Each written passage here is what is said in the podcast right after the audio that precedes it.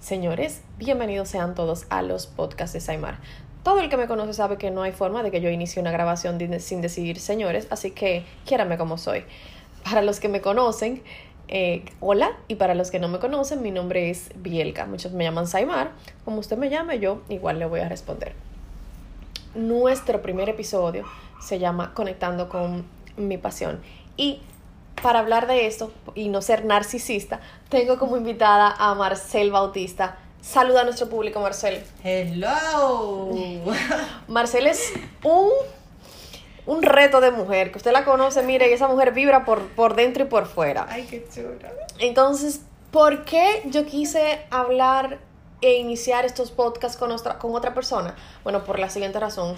Eh, yo no quiero que las personas entiendan que cada tema tiene un solo punto de vista, sino que yo puedo tener un punto y Marcel puede tener otro. Entonces yo quisiera que haya una especie de confrontación y que nosotros entre todos podamos sacar como lo mejor de cada cosa. Entonces, vamos al grano. Conectando con mi pasión, hay muchas personas que tienen la dicha de que nacen y muy jóvenes descubren cuál es su pasión, pero la realidad es que eso es una minoría, no a todos nos pasa. Marcel, ¿a qué edad o en qué momento tú descubriste cuál era tu pasión y qué tú querías hacer? Bueno. Mira, en mi caso, yo siempre digo que yo soy como media astronauta en eso. Porque yo tengo muchas pasiones, yo soy una mujer de múltiples pasiones.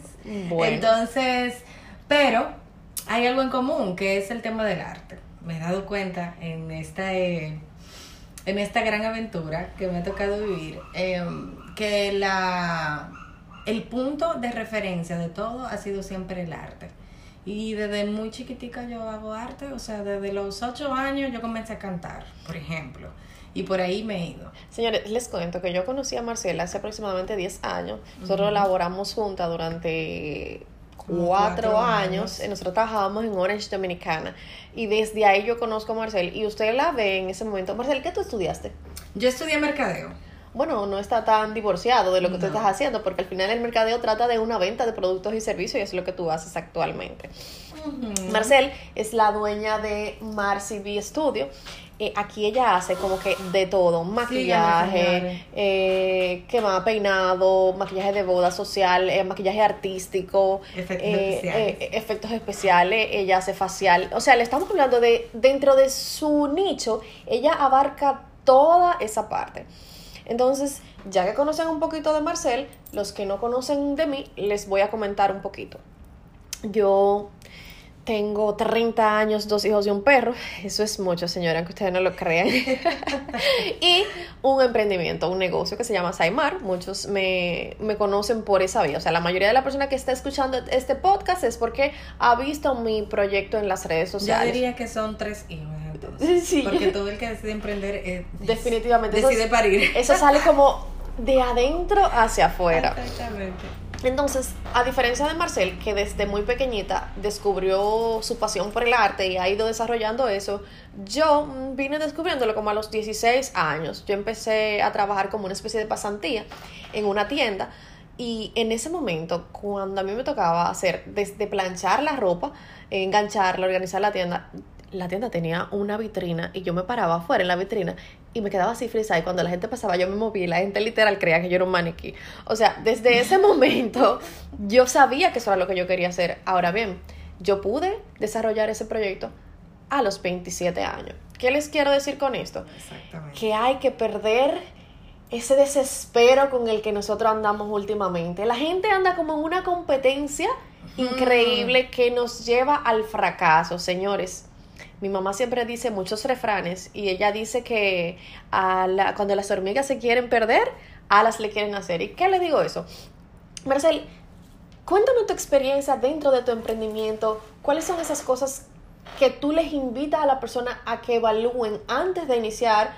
¿Y qué cosas tú le dirías como que, mira, no hagas? Ok. Eh, desde mi punto de vista, si tú haces un emprendimiento por dinero, exclusivamente usted en buen dominicano la macó. Literal. Porque definitivamente esto es complicadísimo lleva mucho esfuerzo. Eh, es todo lo contrario a lo que la gente pensaría, y lo digo por mí, que yo entendía que iba a trabajar menos y que iba a tener más tiempo libre y que iba Oh, a wow. ser un poquito más independiente. Claro, sí, todos iniciamos con esa idea. Pero me he dado cuenta que no es así. O sea, yo nunca en mi vida, en todos los trabajos que trabajo de los 17 años, nunca en mi vida había trabajado tanto como en los últimos tres años de mi hermoso Marcelo. Ah, Bueno, Marcel, pues yo estoy completamente de acuerdo en ese punto contigo. O Mira, sea, el que cree que un emprendimiento para uno sentarse, echarse fresco, mi amor, pues que mira, ni lo intente. Exactamente. Porque a veces yo, son las 12, 1 de la noche y yo estoy trabajando. Así mismo. Y ¿qué es lo bueno? Que por ejemplo a mí no me pesa. Yo lo hago con un amor y una pasión, mi amor, que la desfibrilo así por el cuerpo. Eso me sale por los poros. Así que Sin yo- embargo, Ajá. hay un día que humanamente uno se Eh, cansa. claro que sí. Y al no tener esa ese chip de que tú tienes un jefe, de que tú tienes que llegar a un trabajo de 8 a 5, un horario, eh, unas reglas que cumplir, unas políticas que cumplir, eh, a veces, por eso digo que no se hace por dinero, tiene que hacerse por, por esa pasión, por lo que sea que te mueva, ya sea la pasión por la ropa en tu caso, Eh, sí, o la pasión por el arte en general en mi caso, es lo que me hace moverme y lo que me hace vencerme a mí misma. Porque el que emprende lo hace, la única forma de emprender es vencerse a uno, A uno mismo, mismo. constantemente. Es un trabajo 24/7. A veces uno cree que eh, cuando uno tiene un emprendimiento te vas a poder quedar en tu casa, acostado, relajado, pero hay días, señores, que uno tiene que obligarse. Sí o sí. Sí o sí, porque usted tiene compromisos a los cuales usted no puede faltar, a diferencia de un, de un empleo normal, que por ejemplo hay un día que uno Si humanamente tú te enfermas, te enfermaste, mi amor, y no fuiste. No te digo que no se puede hacer dentro de un emprendimiento, claro está, pero, Pero tú tienes que uno tener, uno lo, claro que sí, mi amor, porque hay muchas cosas que están detrás. Si tú tienes una cita, si tú tienes un compromiso, entonces eh, tú no puedes cancelarlo porque sí. Si, tú tienes que Exactamente, o sea, independientemente de lo que pase, hay veces, por ejemplo, yo trabajo, mi trabajo se trata mucho de mí, eh, yo, porque es muy manual, muy de servicio. Entonces, ima- o sea, hay veces que yo no puedo cancelarle una cita de unas pestañas a un cliente porque al otro día se va de viaje y por, imagínate, aunque yo me, me amanezca, qué sé yo, con una alergia, con lo que sea, o me sienta mal, que a veces nos pasa, que uno no se levanta con la misma energía, hay que trabajar sí o sí, o sea, no hay un chance de tú decir no puedo. Entonces, esas son las cositas que solamente el amor por lo que tú haces es lo que impulsa, porque es fácil que tú dices, mire, no, delete a esto y vámonos para trabajar a otro sitio. Definitivamente es así. Entonces, como les comentaba al inicio del, del podcast, yo quería que hubiera una persona, y qué bueno que fue Marcel, para confrontar los puntos, porque ahora mismo hay dos corrientes. Unos, los que hablan del emprendimiento como de una manera obligatoria, como que si tú no estás emprendiendo, tú no estás haciendo bien, tú no estás en la onda. Y está el otro que te dice como que, no, mira, pero todo es emprendimiento, la gente ahora no quiere hacer otra cosa, o sea, no quiero, yo no quiero que seamos narcisistas, yo quiero que veamos desde varios puntos de vista. Cuando yo empecé mi emprendimiento, ya yo había hecho una base de conocimientos porque yo trabajé durante, bueno, desde yo trabajo desde los 16 años y tengo 30, Marcel trabaja también desde los 17 y no era en ese momento como que o emprende o tú no estás en esto. A ver, Marcel, ¿qué tú opinas? ¿Debe la gente emprender o debe tener un empleo? Cuéntame. Ambas. Yo creo que definitivamente ambas, pero eso depende de cada quien. Porque hay personas que son, qué sé yo, quizás por la crianza que le dieran, digamos que son personas que pueden desde pequeños y desde a muy temprana edad y quizás sin experiencia haber desarrollado otras experiencias que en mi caso no haya sido igual. Me doy, me, me, me explico. Em, yo puedo decir que si yo no hubiese tenido un empleo y si yo no hubiese tenido la carrera que tengo y si no hubiese tenido la experiencia haciendo muchas cosas en los 10 años que duré empleada, em, o un poquito más, 10 o 11 años que duré empleada, te puedo decir a boca llena que se me hubiese abierto el pecho en siete, o sea, hace rato. O sea, yo he podido navegar en este mar de lo que es el emprendedurismo gracias a la experiencia laboral que yo tuve. Bueno, pues en ese punto también volvemos a estar de acuerdo. Eh, al igual que tú, yo desde los 16 em, años aproximadamente yo estoy trabajando y la experiencia que yo adquirí en ese tiempo, el dominio, el manejo con los clientes, el, eh, ver, ahora yo puedo dentro de mi negocio ver, ver, ver como un empleado para poder tratar también a las personas que trabajan conmigo.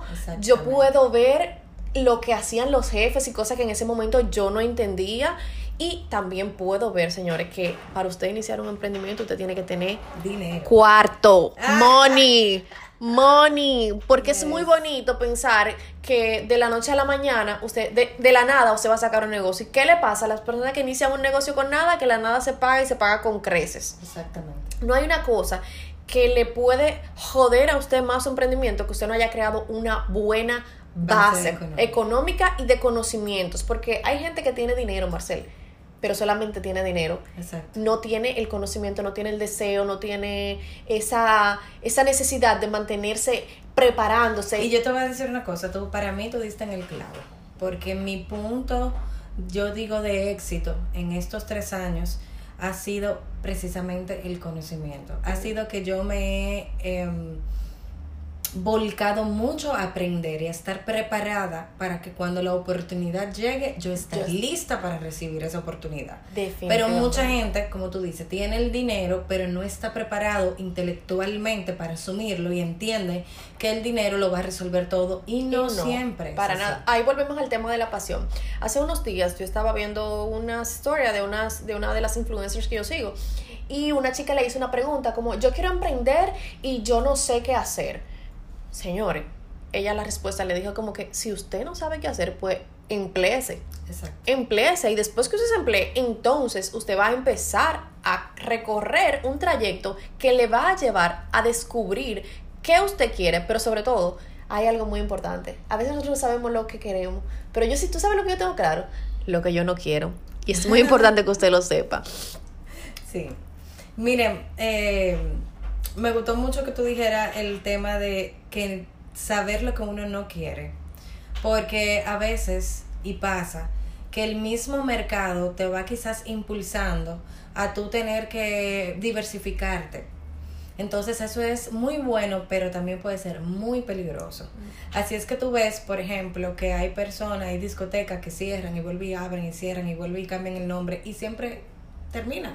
¿Por qué? Porque quizás solamente, ah, bueno, tenía el dinero, puse, puse el negocio, pero no sé ni mierda, y de la palabra, de lo que estoy haciendo. Entonces, es muy importante el tema de de eso, de conocer lo que tú quieres y lo que tú lo que no te gusta. Lo que no te gusta. Porque lo que no te gusta, tú no le vas a poner el mismo empeño que lo que sí te gusta. Y ahí es que está el definitivamente el, el Volvemos al, al, tema de que el conocimiento, para mí una de las frases que me define es que yo digo que, que el conocimiento empodera. Mire, si tú tuviste la dicha de que ya tú conectaste con tu pasión, que ya de verdad tú sabes lo que tú quieres hacer y lo que no, después que tú sabes lo que tú quieres hacer, entonces está el punto de agarrar, mi amor, y comerte ese nicho, en estudiar todo referente a eso. Marcel inició en su momento con su emprendimiento como un estudio de maquillaje. Exactamente. Ella sabía maquillar. Eh, luego de saber maquillar, Marcel viajó a, a, Los, Ángeles. a prepararse, eh, maquillaje artístico, eh, maquillaje social, de, novia. Pero ustedes ven las producciones que Marcel hace, ella, ella te convierte en un monstruo de, la de un ratico. O sea, tú dices de qué mierda. Entonces, perdonen por el mierda, señores. Entonces, ¿qué digo? Yo empecé con una tienda y lo sabía lo básico. Tiramos una fotico, eh, no muy buena, no de muy buena calidad. Y hoy en día yo me siento orgullosa de mí. Porque si yo miro la Bielka que empezó, que empezó con Saimar hace dos años, eh, y mi perfil de Instagram y mi, y mi tienda física, y miro hoy, yo de verdad me siento orgullosa de mí porque yo he evolucionado. Y eso es algo que debe ser un foco, porque nosotros ponemos un emprendimiento, pero tenemos que tener un norte a perseguir, tenemos que tener una meta, siempre tenemos que irnos poniendo cosas nuevas que queremos lograr para no quedarnos estancados. Exacto. ¿Qué tú has hecho, Marcel, para tú no te has primero te ha pasado que alguna vez tú te has sentido estancada? Mm, sí, sí me ha pasado que me he sentido estancada y eso mismo ha hecho que yo siga buscando qué más. Por ejemplo, como tú mencionaste hace unos minutos, yo comencé en maquillaje. Y cuando yo comencé en maquillaje, realmente yo no comé, yo tenía mi empleo y yo me gustaba el maquillaje, pero lo hacías como complemento. Lo hice como complemento, exacto. Nunca me imaginé que iba a llegar al punto de estar independiente, de haber emprendido, de trabajar en mi negocio y quizás de tener este lugar, o sea, de tener un estudio. Em, como que todo eso fue parte del proceso, pero yo me preparé. Eh, al yo ver el cambio en mí cuando yo decidí comenzar a estudiar lo que me gustaba, para, para hacerlo bien por mí, porque a mí no me gusta estar en boca de nadie. Sí, yo recuerdo que en otro, el otro día en una conversación tú dijiste como que yo lo que hago, lo hago bien. O no lo hago, pero no es por el otro, es por mí, es porque yo me debo a mí misma, yo ser mi mejor versión. No, yo, yo que lo, y también, o sea, es, sería feo que después que tú salgas de, de, un lugar y que tú lo que te lleves es algo negativo. Claro, la experiencia de servicio. Exactamente. eso es algo increíble. Entonces yo... Entonces te decía, perdón, que cuando yo comencé maquillaje, después vi que yo tenía que hacer lo básico de peinado. Eh, porque maquillaje, siempre la gente necesitaba peinado. Y luego vi que maquillaje y peinado no se vive, no es tan fácil porque hay mucha competencia y además porque es un servicio de lujo eventual, no es un servicio de necesidad más eh, constante como por ejemplo una depilación que uno se depila cada dos o tres semanas constantemente. Eh, entonces ahí vino, bueno, ¿qué yo puedo hacer? Para complementar. Claro, porque si no me va a morir de hambre. Si yo viviera de esto, que no vivía de eso en ese momento, yo dije, si yo viviera de esto, definitivamente yo no. Y haciendo, haciéndole una pausa, Marcel. Señores, cuando Marcel empezó, ella no se lanzó a la nada y, e inició un emprendimiento. No. Marcel empezó teniendo el estudio como un ingreso extra. Y, sí, y no tenía el estudio tampoco. Lo hacías de manera... Sino que yo lo hacía de manera de a domicilio. A domicilio. Exacto, yo lo hacía a domicilio y demás. Y el mismo trabajo que tú haces te va pidiendo un crecimiento. Exactamente, voy ahí conmigo. Me pasó igual. Yo no puse un negocio de la noche a la mañana, señores. Antes de yo tener mi tienda física, yo tenía dos años aproximadamente que yo tenía mi tienda online. Eh, yo tenía un público creado donde yo los visitaba a las empresas. Yo andaba con mi carro lleno de maleta, eh, con ropa. Y entonces llegó un momento en que yo dije, bueno, mira, la mercancía a veces se me maltrataba en el, en, en, en el transbordo, o sea, en, el movimiento. La, la, gente muchas veces no tenían el momento para salir a probárselo y siempre había como un issue. Y yo dije, bueno, me preparé y entonces me lancé y puse la tienda física, pero todo, todos los negocios te van pidiendo paso a paso ese crecimiento. O sea, nunca es bueno tú volarte nada, porque entonces te puedes dar mi amor súper duro con la pared. Sí. Y ahora te hago una pregunta. ¿Qué es lo más difícil que te ha tocado dentro de tu emprendimiento? Pero bueno, es que para mí lo más difícil siempre ha sido enfrentarme a mí misma. Yo digo que el gran monstruo de todo el mundo es uno mismo.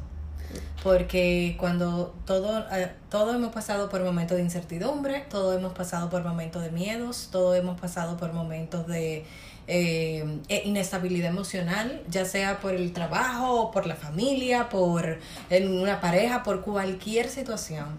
Y the show must go on, como dice la película. O sea, el show debe continuar. O sea, y tú enfrentarte a ti misma y tú quizás estar pasando por un momento delicado a nivel emocional y aún así tú tener que seguir adelante porque tú sabes que si tú no lo haces, nadie lo va a hacer por ti y que tú tienes compromisos que pagar y que tú tienes cosas que hacer, eh, eso es increíble. O sea, superarse a uno mismo, no, no, para mí es lo más difícil que me ha tocado vivir.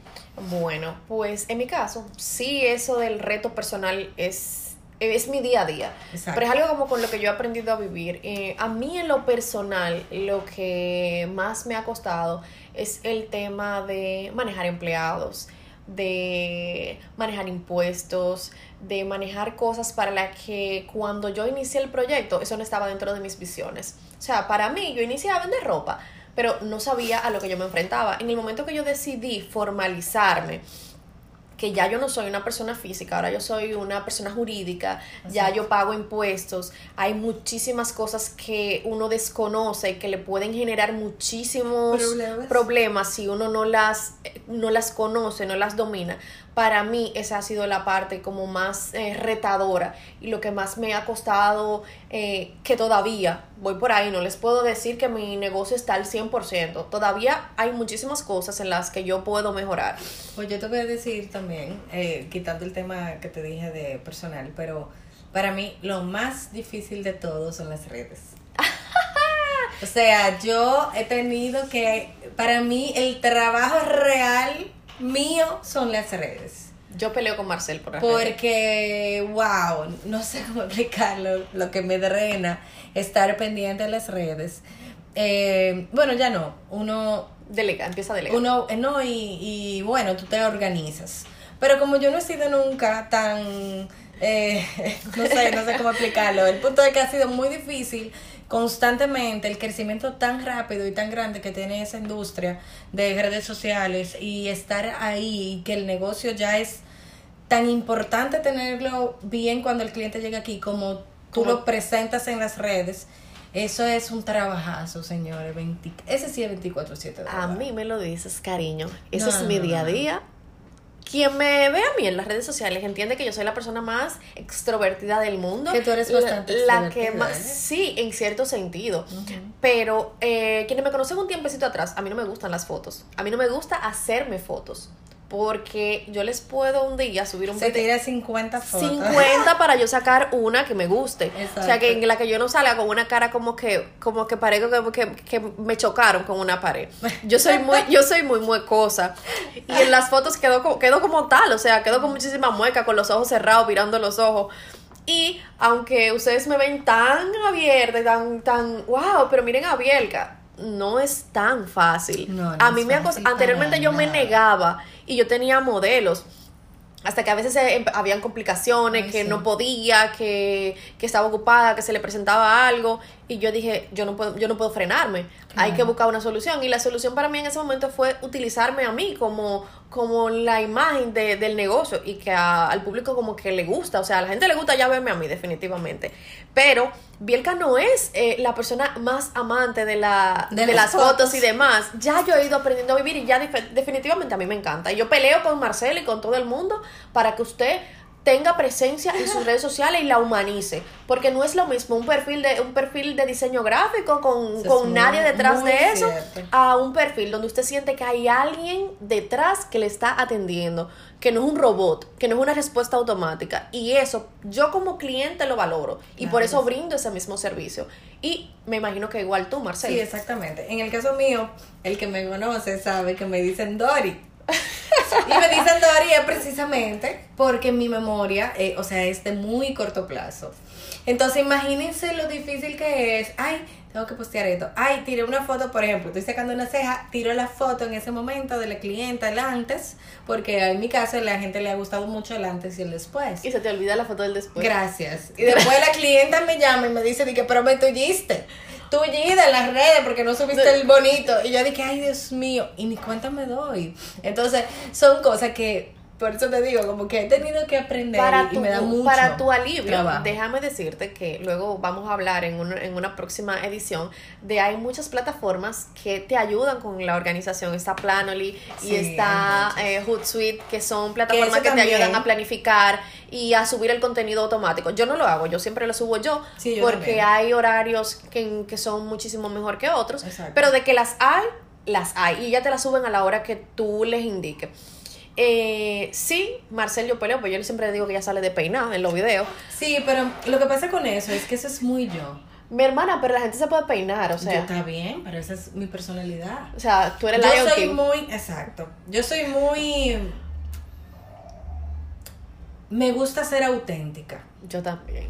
Entonces, a mí no me gusta andar con maquillaje todo el tiempo y eso que trabajo en maquillaje, a mí no me gusta andar tan, o sea, yo soy más natural, o sea, yo soy más de andar tranquila, chilling el día a día, o sea, eso me descarga. Y eso es lo que a mí me gusta, que la gente sepa de mí, o sea, mi realidad. Y yo sé que obviamente hay que mantener un... un Una armonía. Digamos, no, un, una imagen que es importante, pero yo he apostado por vender una naturalidad que es la que me identifica y me gusta cuando yo me cambio, cuando yo voy al salón, eh, que tengo como ocho meses que no voy, gracias. Gracias. Eh, cuando voy al salón o lo que sea, que la gente ve ese cambio y me dice, wow, qué bonita, porque también hay que amarse como uno es. Sí, yo le hago mucho bullying, la verdad, a ella, porque ella no se peina, pero fuera de eso, yo vivo mucho la naturalidad. ¿Por qué? Porque yo que soy madre, a veces en el rush de ustedes le tiene que levantarse a bañar muchachito, peinarlo, Exacto. demasiado aromática, lo menos que usted tiene pendiente agarrar y salir super clean, mi amor, con unos tacones como así, ya. No, y que hay que también eh, darse cuenta que vivimos en un mundo muy artificial, lamentablemente. Vivimos en un mundo muy artificial y, y de verdad, o sea, parte de mi personalidad es que es dejar una huella positiva en la gente, o sea, es dejar eh, ese amor propio que yo quiero tener por mí misma y que todos los días practico, enseñarle al otro también. Entonces, todos tenemos una belleza natural. Yo no creo que eh, haya que estar, claro, hay que peinarse. Sí, sé. claro. Entonces, ya como para, para una pequeña, un pequeño resumen, Marcel, si tú tuvieras que darle tres consejos a una persona que se encuentra o bloqueada, que no sabe qué hacer o que quiere saber si emprende o no, ¿cuáles serían esos tres consejos que tú le darías? Número uno, trata de hacer prepararte en las redes sociales. Porque es muy importante las redes sociales en tu negocio. No importa cuál sea, tienes que prepararte. Si no te sientes preparado, trata de buscar tips para editar fotos, tips para editar videos, cosas rápidas, sencillas. eh, porque es muy, muy importante. Un buen teléfono, un muy buen teléfono con muy buena cámara que te ayude a hacer todo eso. eh, que es la parte de las redes sociales, o sea, que lo tengan. Número dos, yo diría que si van a emprender, emprendan con un capital o si pueden emprender aún trabajando, empleado, pues es la mejor Sí, opción. porque estamos hablando en plano real, señores, de que mm, vamos a decir que del 90% de la, de la población, eh, solamente un... No, del 100% de la población, solamente un 10 puede tener, tiene la liquidez de iniciar un negocio sin un dolor de cabeza. Exactamente, no, pero estamos hablando de personas normales De personas sin un capital sin un de capital. dinero, simplemente que usted es un empleado, Yo recuerdo- como éramos nosotras, de 8 a 5, de un sueldo de 20 mil pesos o de 30 mil pesos, como demasiado, y yo les diría que comiencen a emprender con Un eh, ese empleo y traten de hacer esto extra. Haciendo una pausa para hacer- ahí, en ese comentario, yo hice un curso de finanzas para emprendedores y una de las recomendaciones de los expositores era que no se debe iniciar con un capital prestado. O sea, que lo ideal para tú iniciar un emprendimiento es que tú tengas una base y que si tú vas a financiar una parte, debe ser mínima, por debajo del 40, o sea, 30% o menos que no puede exceder ese monto para que tú tengas una, una seguridad. Porque nosotros iniciamos el emprendimiento y muchas veces creemos y tenemos mucha fe en él, pero hay muchos factores de por medio y mucho, muchas cosas que lo pueden alterar. Y si nosotros no tenemos esa base, entonces podemos quedar mal, quedarnos mal a nosotros mismos también, porque es un, un, un y punto perder dinero que nadie quiere y perder dinero. Entonces, en los negocios, cuando tú lo empiezas, tú tienes que tener por lo menos un colchón de 3 a 6 meses para tú aguantar de que el negocio no te va a producir ni un peso. Exactamente, los negocios inicialmente no producen dinero. No producen dinero, al contrario, te drenan el tuyo, mi amor. Ujú. Discúlpame, entonces continúa con tu tercer consejo. El tercer, eh, mi tercer consejo es que emprendan en algo que les guste hacer. Busquen que ustedes son buenos en lo que usted es bueno haciendo algo X, en eso emprenda. Y ya el camino te va a seguir diciendo cuáles son los siguientes pasos. Perfecto. Me encantaron tus consejos. Ahora vamos con los míos. Yo diría que el amor debe ser el primer movimiento, desde mi consejo, hagan las cosas con amor. ¿Por qué? Porque todo lo que nosotros hacemos con amor definitivamente sale bien. Sale bien. Sale bien.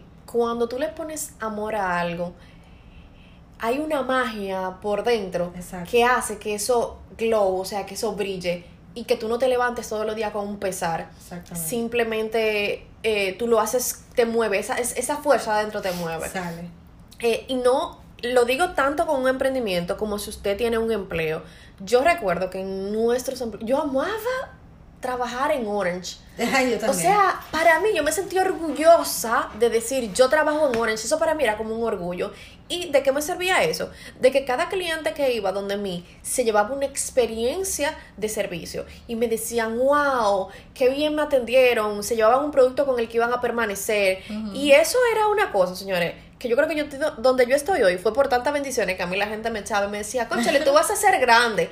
Porque no es que usted se frustre y usted haga las cosas tiradas donde usted está trabajando porque o no le guste. Si no le gusta, cambie de trabajo Exacto. y muévase, no se quede sentado. Entonces, aparte del amor, mi segundo consejo sería que se prepare. El conocimiento empodera. Eh, antes de iniciar su emprendimiento, anote todo lo que usted entiende que debe saber. Todo lo que usted entiende que debe saber y prepárese al respecto. Busque consejos, acérquese a personas que estén haciendo cosas similares a usted, busque marco de referencia. Y cuando entonces usted tenga ya eso y usted agarre y prepare ese cerebro, lo adapte y esté listo, entonces ahí usted puede dar el paso.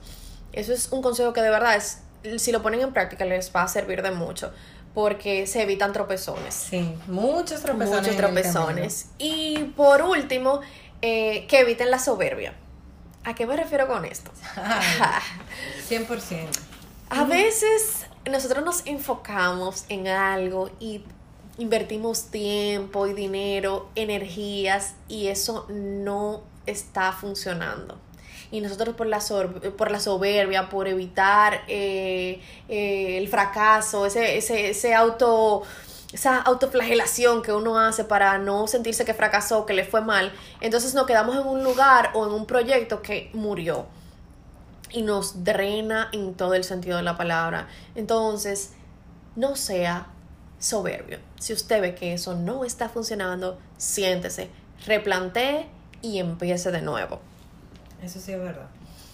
Eh, bueno, por último, ¿tú quieres agregar algo? No, y yo, ¿sabes que yo cuando tú mencionaste el tema de la soberbia me fui por el tema de las personas que cuando emprenden y le va bien, se la creen que son la última de los muñequitos. Como dirían en las series de Netflix, la leche, tío, la leche. Exacto.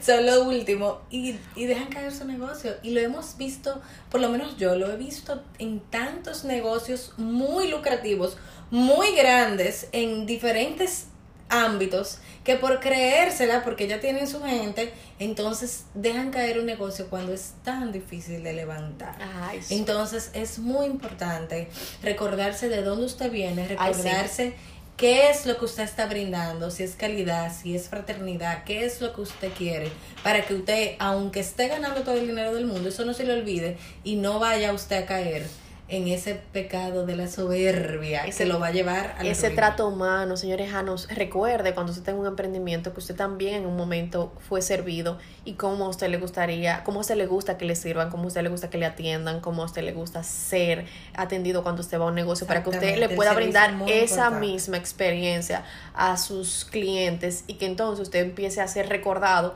por lo bueno que usted fue y no por una mala experiencia. Cuiden los detalles, eh, cuide cada cosita que a veces nosotros nos perdemos en lo básico Exacto. o una, un saludo, un- una sonrisa.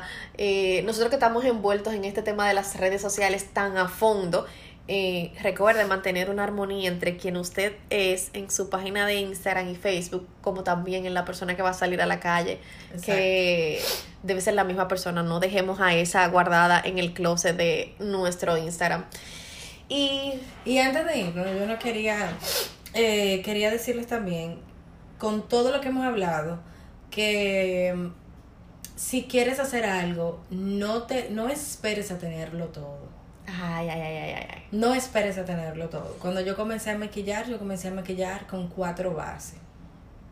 una paleta de sombra, una paleta de rubor y una paleta de cejas. That's it. Yo no tenía más nada. Yo no tenía más nada. Y hoy yo quisiera que ustedes vean, el otro día a mí me tocó cargar el bulto de Marcel, señores, y casi mente que me nace una hernia. No, y, y si me voy más atrás, porque yo estoy hablando de cuatro bases, ahora que cuando yo decidí en el 2015 irme a Los Ángeles a estudiar ya más a fondo, pero cuando yo comencé a maquillar, que yo no era, o sea, yo no había estudiado ni nada y lo hacía porque me gustaba. pasión, porque te gustaba. Y con los clientes y no sé qué, eh, yo no tenía ni siquiera base.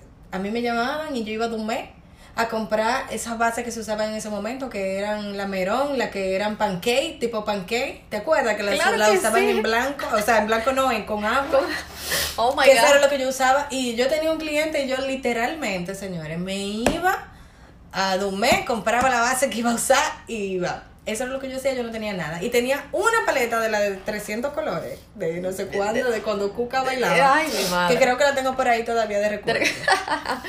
y comencé, y comencé. Pero importante es comenzar, señores. Comiencen con lo básico. No quieran competir con, con el mejor. No. No. Compita con usted mismo. Eso, eso es otro tema que es muy bueno, que no lo dejemos en blanco. Eh, siempre van a haber mejores que usted. En el sentido no de mejores que le estoy diciendo de que, mira, fústrate. Pero yo, por ejemplo, Uno que facture más que tú. Hay uno que uno que, más. maneje las redes mejor que tú. siempre habrán Uno que tiene dinero quizás para hacer videos, más para que grabar, yo. para inventar. Hay personas que tienen más relaciones que yo, Exacto. gente que lo pueden ayudar y apoyar en este te- en este en este negocio. Hay más que yo y Ma- Marcel también tiene muchas personas por encima, pero eso en vez de yo utilizarlo para frustrarme, yo lo utilizo para, Para impulsarme, aprender. para aprender. Entonces, ¿qué les digo? Sí, tómelo como marco de referencia y crezca y póngaselo mejor como mete. Diga, mira, yo quiero ser como, como Marcel, yo quiero ser como, como Bielka, porque ellas han logrado algo. No simplemente para decir, ay, no, pero es que, mira, aquella tienda tiene 15 mil seguidores y yo lo que tengo son 100. Ojalá yo tener 100 seguidores solamente y que esos 100 seguidores a mí me generen el dinero para yo no tener que seguir buscando. Definitivamente yo fuera feliz, pero ese no es el plano real. El plano real es que hay que seguir creciendo. Mira, me recordaste, ahora estoy diciendo esto, un libro que yo leí en la carrera de mercadeo que se llama Las 22 leyes del marketing, que se lo recomiendo a todo el mundo, porque el marketing es para todas las carreras, si usted es médico, si usted es ingeniero, si usted es vendedor, si usted trabaja en servicio, Todo. usted debe de saber de marketing. Claro que sí. Y la segunda ley de marketing se dice la ley de la categoría. Si usted no puede ser el primero en una categoría, cree una nueva categoría en la que pueda hacerlo. Y si no, pues entonces apu- em, apunte a ser el segundo. Claro. ¿Por qué? Porque a veces es mejor ser el segundo y no el primero. Señores, ser el primero en una categoría es una cosa que tiene mucho beneficio, pero también tiene mucho sacrificio. Usted tiene que Ay, pensarlo more. Ay, more. Porque a veces queremos, lo queremos todo y, y no necesariamente. Entonces, no necesariamente. Y hay cosas que te quitan tu paz. No olviden, señores, que si te quita tu paz, no vale la pena. no vale la pena. Muchísimas gracias a aquellos que han dedicado este tiempo para escucharnos. Gracias a ti, Marcel, por haberme acompañado a romper este hielo que yo Sí. tenía días pensando para hacerlo. De verdad, es el primero, Me pero sé que encantó. no va a ser el último. Segurísimo. Porque de verdad esto me gusta muchísimo y me emociona. Y compartir con quienes están detrás y que quizá una de las palabras que nosotros hemos dicho el día de hoy les sirva como impulso o quizás está bloqueado en un momento que a todos nos pasa, eh, escuchando este podcast pueda decir, mira, ya, eso era lo que yo necesitaba y, des- y despegué. Eh, ¿Algo más? ¿No? Todo súper bien. Bye, nos vemos en un próximo episodio. Bye. Está buena. Sí suena. Tú lo ahora.